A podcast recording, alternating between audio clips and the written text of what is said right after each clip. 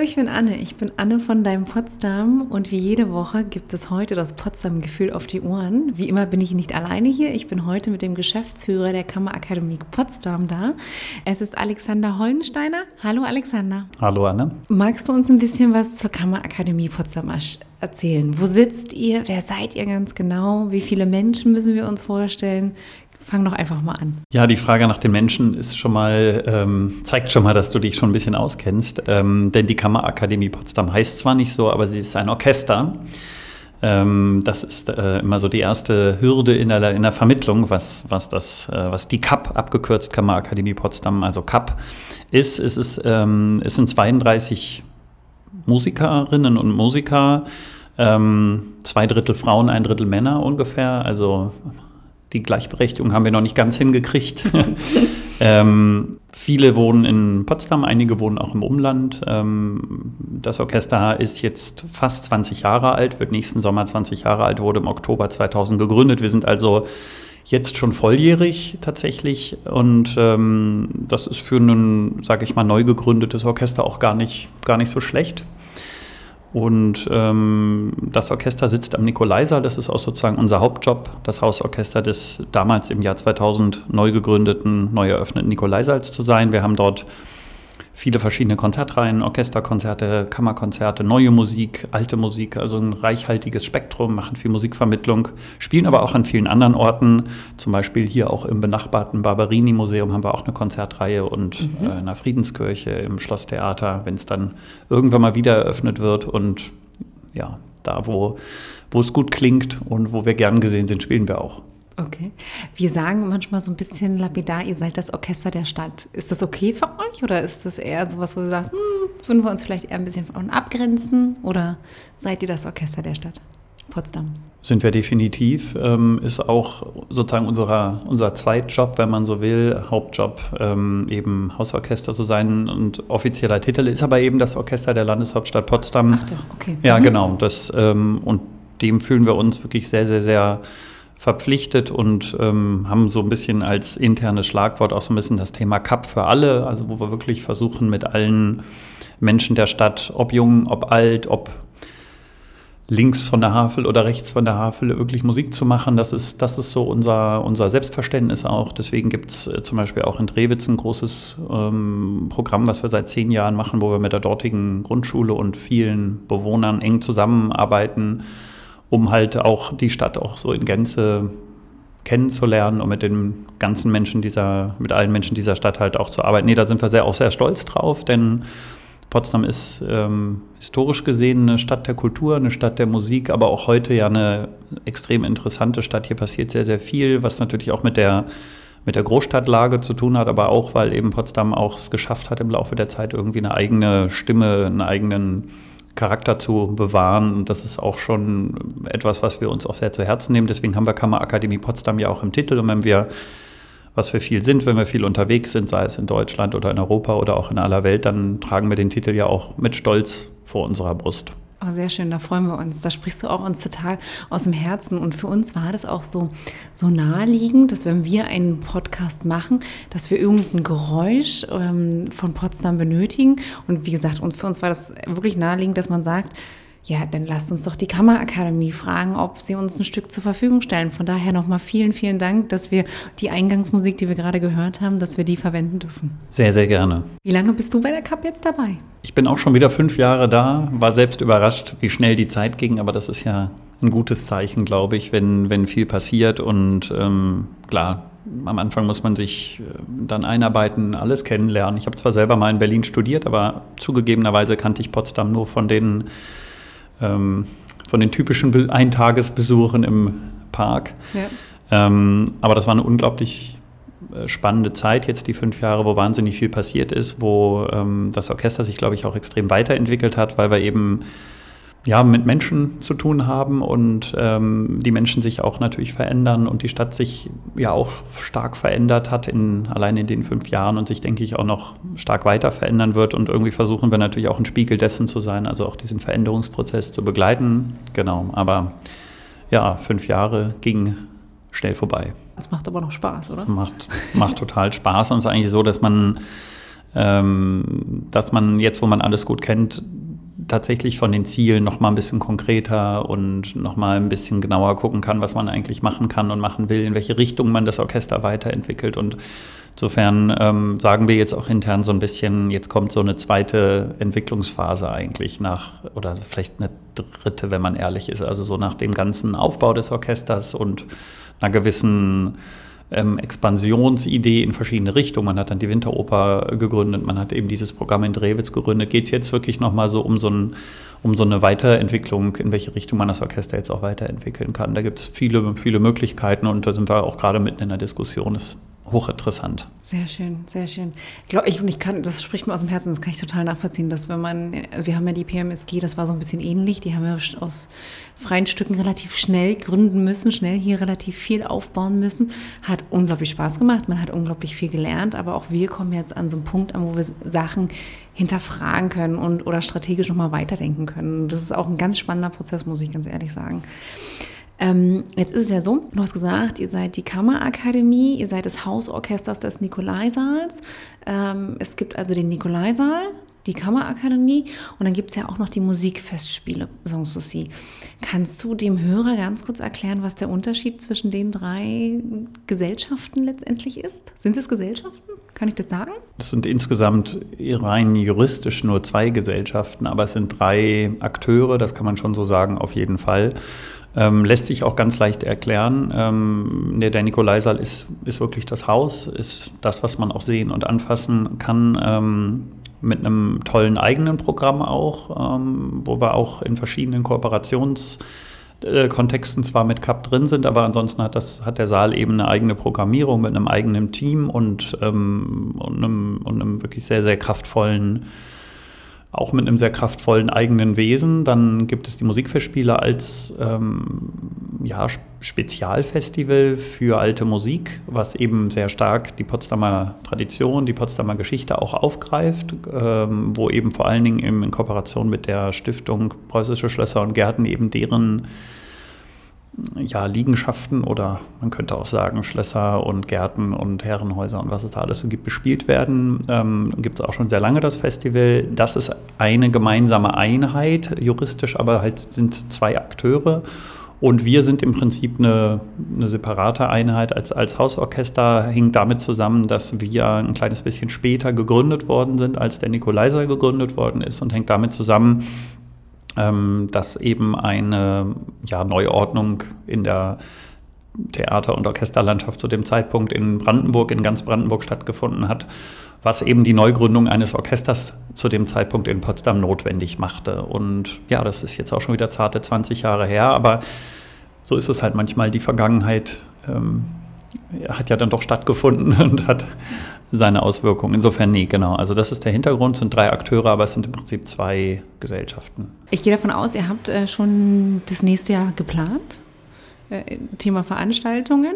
Genau, bei uns ist es ja, äh, das macht es dem Geschäftsführer mal besonders leicht, gibt es ja den sogenannten Saisonbetrieb und der Saisonbetrieb ist immer genau um ein halbes Jahr verschoben zu den Jahren, also zu den Wirtschaftsjahren, also mal von August grob gesprochen bis Juni mit einer kleinen Sommerpause, in der wir uns jetzt ja gerade befinden.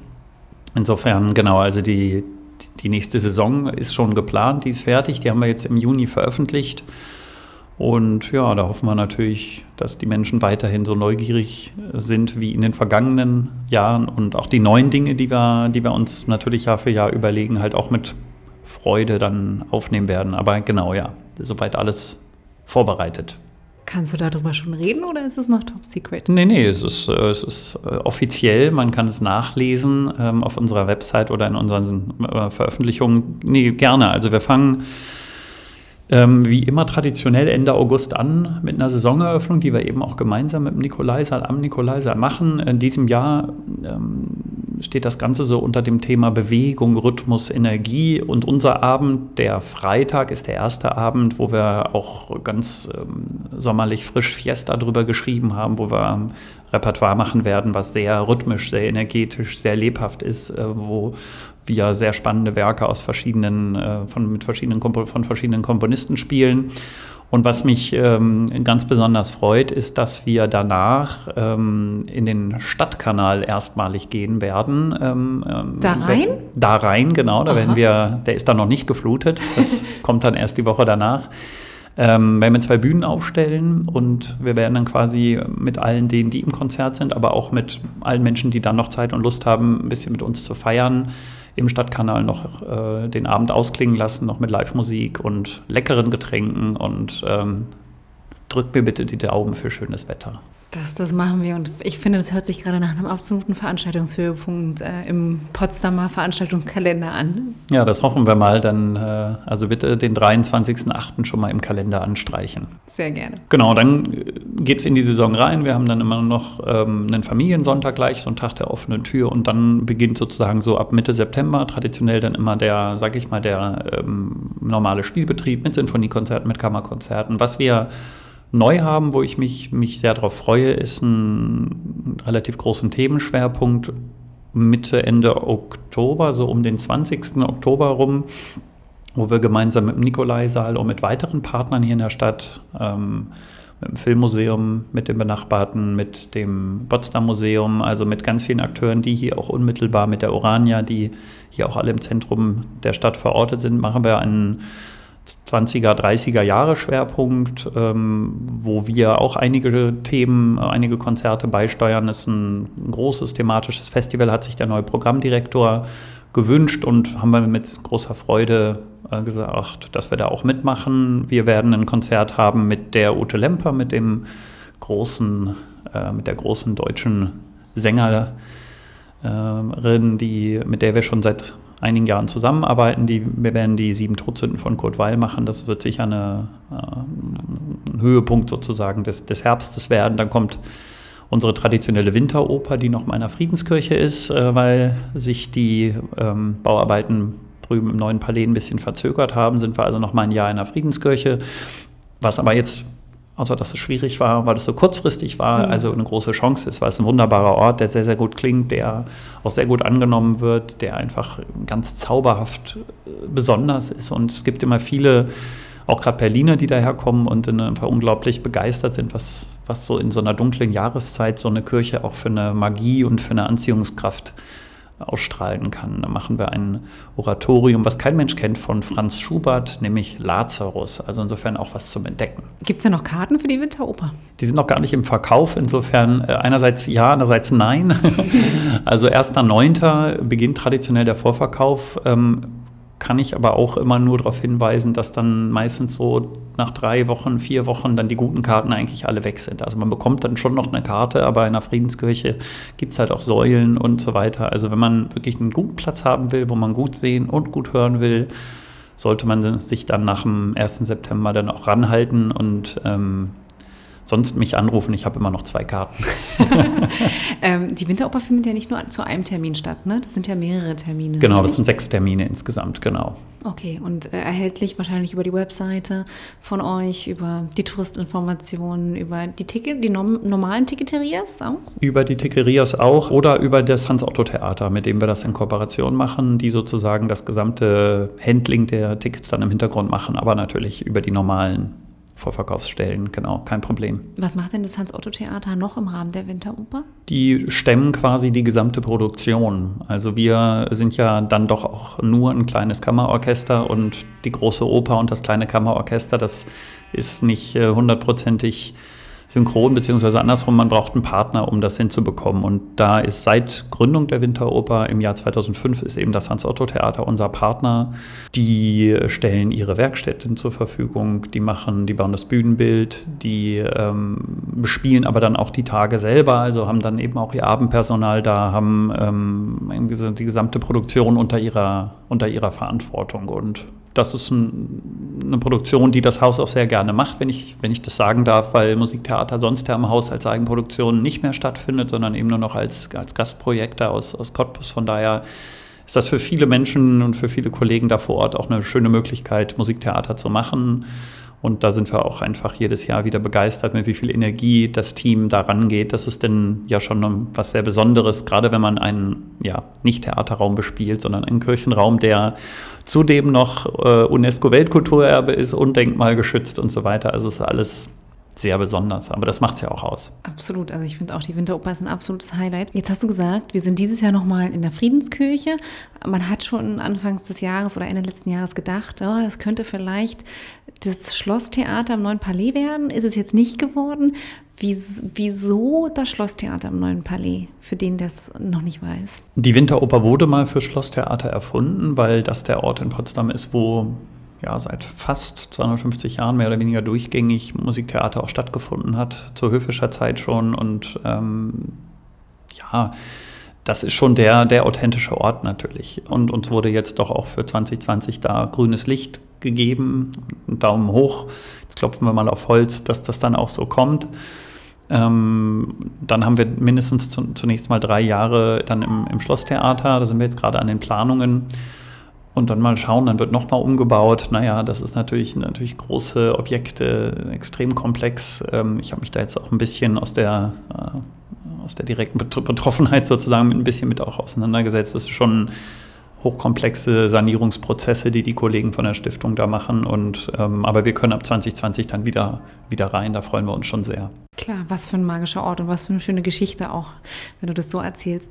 Und ist denn nach der Winteroper die Saison vorbei für euch? Ähm, nee. geht, geht noch weiter. Wir sind dann sozusagen in, einem, in einer Zeit, wo traditionell sehr, sehr viele ähm, Veranstaltungen stattfinden. Also gerade so die dunkle Jahreszeit ist ja doch auch die Zeit, wo man dann gerne, gerne ins Konzert geht, gerne ins Theater geht. Das heißt für uns so nur von November bis März ist eigentlich relativ viel los. Ähm, fällt es mir jetzt schwer, äh, was auszuwählen. Zum Beispiel Silvester äh, spielen wir im Nikolaisaal mit einem Tubisten. Das ist das große Instrument, was, was ja, was so halb auf der Schulter sitzt. Also ist das größte Blasinstrument, was wir haben.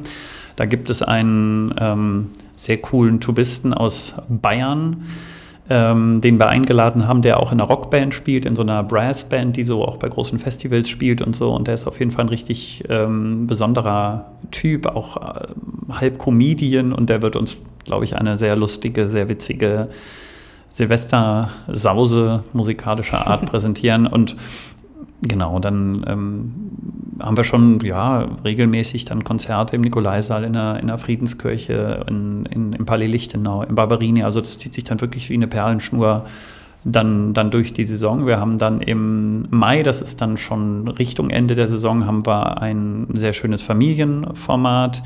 Konzert für alle nennen wir das, wo man wirklich mit der ganzen Familie hinkommen kann, wo das Konzept es so vorsieht, dass die ähm, dass die Gäste sich dann quasi auf drei parallel stattfindende Formate je nach Alters je nach Alter der Kinder halt aufteilen können, sodass dann nicht eben, weiß ich nicht, der eine Partner mit dem einen Kind zu Hause bleiben muss, sondern wirklich alle Kinder und Eltern und Großeltern kommen können. Das findet Anfang Mai statt, wird von unserem Konzertmeister Peter Reiner konzipiert und äh, findet dann eben in allen Seelen dann im, des Nikolaisaals statt. Das ist eigentlich ein, auch ein schönes, cooles Familienformat. Und genau, die Saison geht dann noch bis Mitte Juni. Also das ist dann die zehn Monate, da reiht sich dann eins ans andere. Genau, weil du jetzt gerade Familien schon gesagt hast, ich meine, das hört sich nach einem sehr schönen Format an tatsächlich. Ich glaube, ich ist auch mittlerweile ein Produkt, was, glaube ich, genau am Zahn der Zeit liegt. Ich glaube, Familien werden, fragen so eine Produkte immer mehr an. Also ist meine persönliche Empfindung.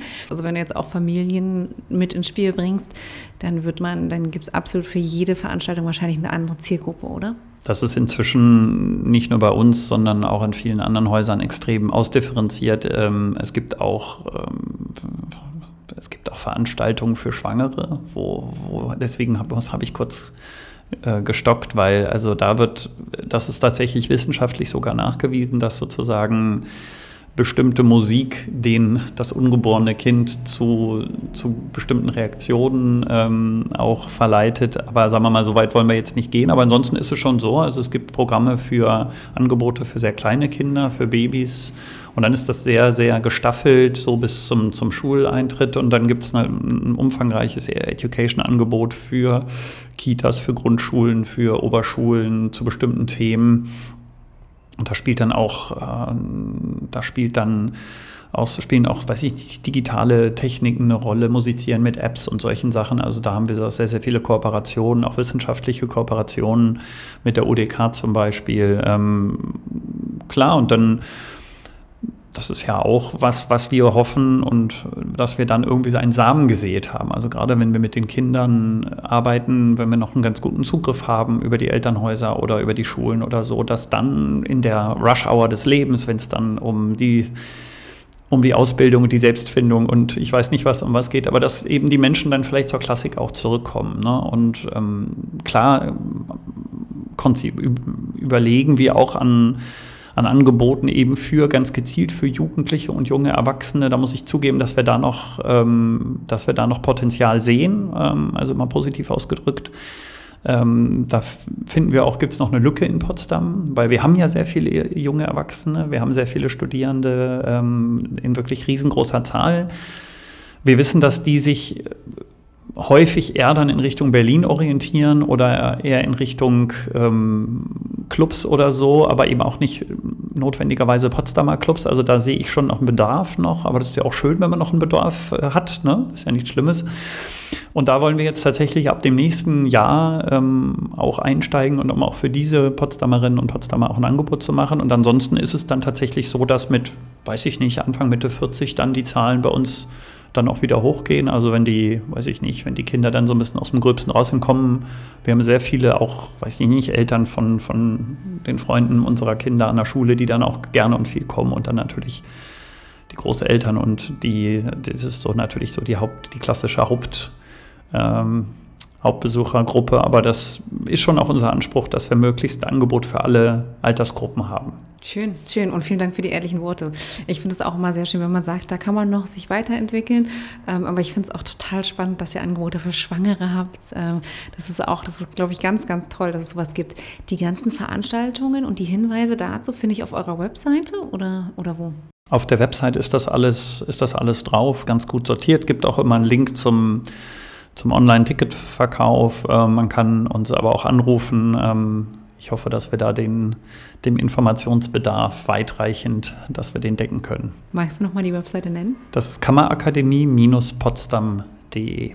Seid ihr auch sozial unterwegs, auf den sozialen Medien eigentlich? Genau, seit einigen Jahren pflegen wir das eigentlich auch sehr, ähm, motivieren auch ähm, die Kollegen, gerade unsere Musikerinnen und Musiker, sich auch mit einzuklinken weil es ja total gut, wenn man persönliche Geschichten hat von den Musikern über sich selber, über was sie interessiert, was sie machen und so weiter. Also das klappt wirklich auch sehr gut. Also ob das jetzt Facebook ist oder, oder Twitter oder Instagram, das ist sicher noch ausbaufähig und man muss das immer irgendwie wieder neu, neu sich überlegen oder so, weil diese Medien sich ja auch sehr, sehr schnell entwickeln und sich da auch, dann gibt es wieder neue, neues, einen neuen Kanal und dann gibt es wieder eine neue App und ist, was weiß ich. Aber das ist irgendwie schon für uns auch sehr, sehr wichtig, da auch präsent zu sein und da auch irgendwie mit der, ja, einfach auch die Möglichkeiten der Interaktion zu nutzen mit dem Publikum. Weißt du, wie ihr heißt auf Facebook oder ähm, auf Instagram? Man, man findet das über Kammerakademie eigentlich. Also ich glaube, bei Twitter ist es Kap Potsdam in einem Wort und bei den anderen findet man es aber auch über Kammerakademie, genau. Also das. Klar. Okay, findet man, man. Dann kann man ja die Kanäle abonnieren. Ähm, ich würde dich gerne noch auf eine weitere Sache festnageln. ähm, sichert ihr uns zu oder könnt ihr euch vorstellen, dass wir weitere Musikstücke von euch für unseren Podcast verwenden können? Das kann ich sehr gerne zusichern. Sehr schön. Sehr schön, dass wenn der Hörer äh, demnächst ein anderes Stück hört, dass er ähm, sich nicht, nicht ganz überrascht, aber dass wir wieder auf euch zurückkommen werden. Gerne. Also da werden wir gerne uns klingend, ähm, klingend kooperieren. Super, ähm, Alexandra. Vielen Dank, dass du heute bei uns warst. Ähm, ich fand unser Gespräch sehr, sehr angenehm. Man kann nicht jeden Tag so locker mit einem Geschäftsführer von einem Orchester äh, sich unterhalten. Mir hat es großen Spaß gemacht. Wir haben viel über die Winteroper geredet. Wir haben über eure Saisoneröffnung geredet, die im Stadtkanal, der dann noch nicht geflutet ist, stattfinden Musikalisch wird. geflutet. genau, genau. Und so ein bisschen was zu der Entstehungsgeschichte. Ich sage herzlichen Dank. Ähm, ich sage dem lieben Zuhörer vielen Dank, dass du auch in dieser Woche wieder dabei warst. Ich hoffe, du hattest genauso Spaß wie wir. Ich sage Tschüss und bis zum nächsten Mal. Tschüss.